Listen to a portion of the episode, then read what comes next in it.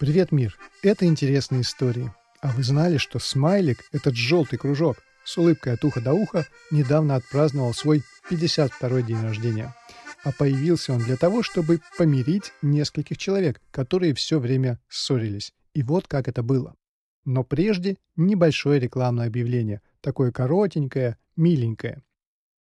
Если вы любите читать, а вы же наверняка любите читать, то компания Onyx Books выпустила книжку, которая свободно помещается в карман джинсов. Модель Volta 3. Красивая, как гладкий камешек, отполированный волнами, удобная, как любимое кресло и полезная, как овсяная каша по утрам. Onyx Books Volta 3. Покупаете книгу, получаете знания. Ссылка на книгу в описании. А мы переносимся с вами в 1969 год.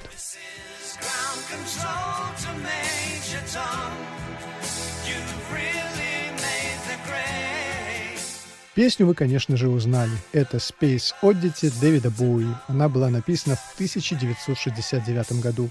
Но наше дело — смайлики. Итак, Америка, 1969 года. Однажды боссы двух фирм ударили по рукам и объединили свои компании, то есть произошло слияние. Но сотрудники новой компании быстро поделились на тех и этих и не взлюбили друг друга. Начался тихий саботаж. Что делать? Дела идут плохо, клиенты бегут, прибыль падает, на горизонте замаячило банкротство – и тогда один из боссов новой компании решил сменить тактику. Он перестал строить из себя кота Леопольда и говорить по сто раз в день «Ребята, давайте жить дружно». Вместо этого он пошел в рекламную фирму State Mutual, где работал художник Харви Росс Пол. Заказ сделать образ, который снизит напряженность, достался именно ему. Художник задумался. С самого начала он решил, что это должен быть круг, у круга нет углов, он никого не раздражает. Потом он стал думать о цвете. Красный? Нет. Это цвет агрессии. Синий? Нет. Это зима и холод. А что если желтый цвет? Подумал Харви Росс Болл. Он взял фломастер, нарисовал черный круг на желтом фоне. Затем две точки. Точки похожи на глаза. И следующим движением сделал линию, которая прославила его на века он нарисовал широкую улыбку от уха до уха. Так появился знаменитый желтый смайлик. Сейчас он уже старенький, ему 52 года.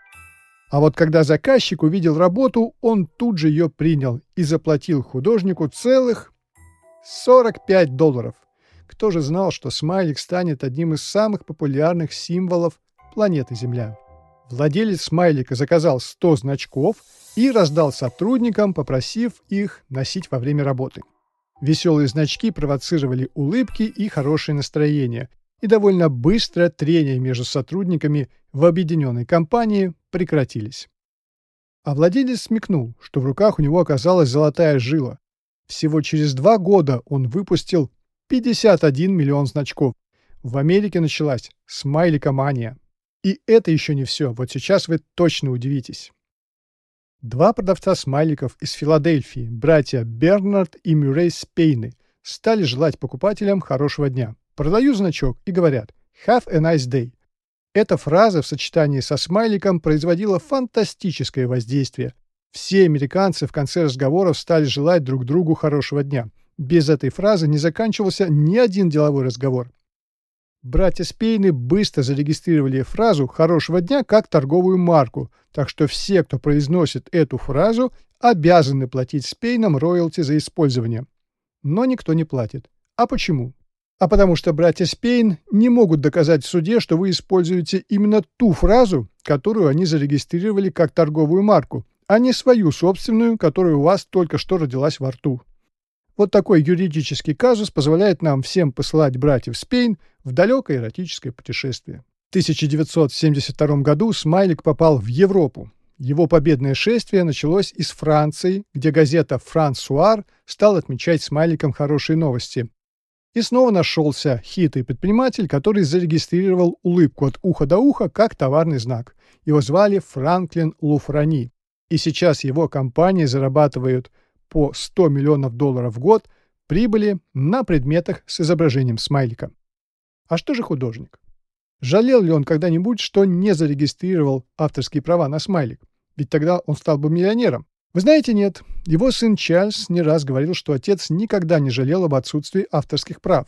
Но смайлик изменил жизнь Болла.